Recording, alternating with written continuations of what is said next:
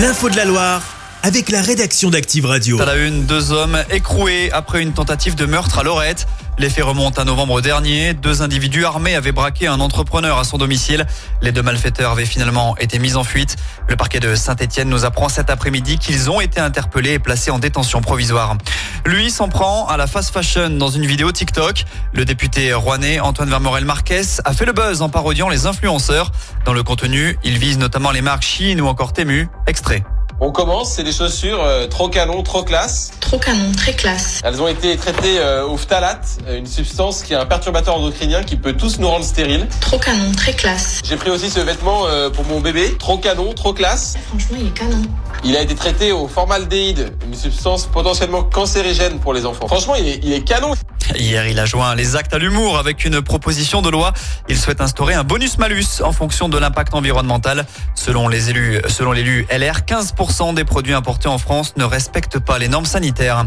Une de plus, l'enseigne de prêt-à-porter Burton of London a été placée en liquidation judiciaire hier. Le groupe compte plus de 200 salariés et une cinquantaine de magasins en France. Située à quelques encablures de la place d'Orient, la boutique stéphanoise Burton of London a déjà fermé ses portes. Le dispositif avait été testé dans le Rhône voisin. Le permis dématérialisé est étendu aujourd'hui dans la France entière. Plus besoin d'avoir son papier rose ou sa carte en cas de contrôle. Le document pourra être présenté via son téléphone. Il apparaîtra dans l'onglet portefeuille de l'application France Identité. Attention toutefois, pour ce permis dématérialisé, il faut déjà disposer de la carte nationale d'identité électronique. Le Chaudron va accueillir un quart de finale de Coupe de France. Ce ne sera évidemment pas avec la SS éliminé au huitième tour, mais avec les voisins du Puy Foot. Le club de N2 a choisi Geoffroy Guichard pour recevoir Rennes le 29 février prochain à 20h45.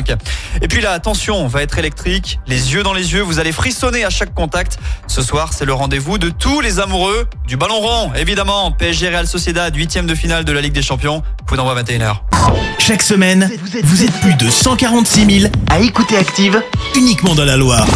L'actu locale, les matchs de la SSE, les hits, les cadeaux, c'est Active. Source Médiamétrie, IR local, habitude d'écoute en audience semaine dans la Loire des 13 ans et plus, de septembre 2021 à juin 2023.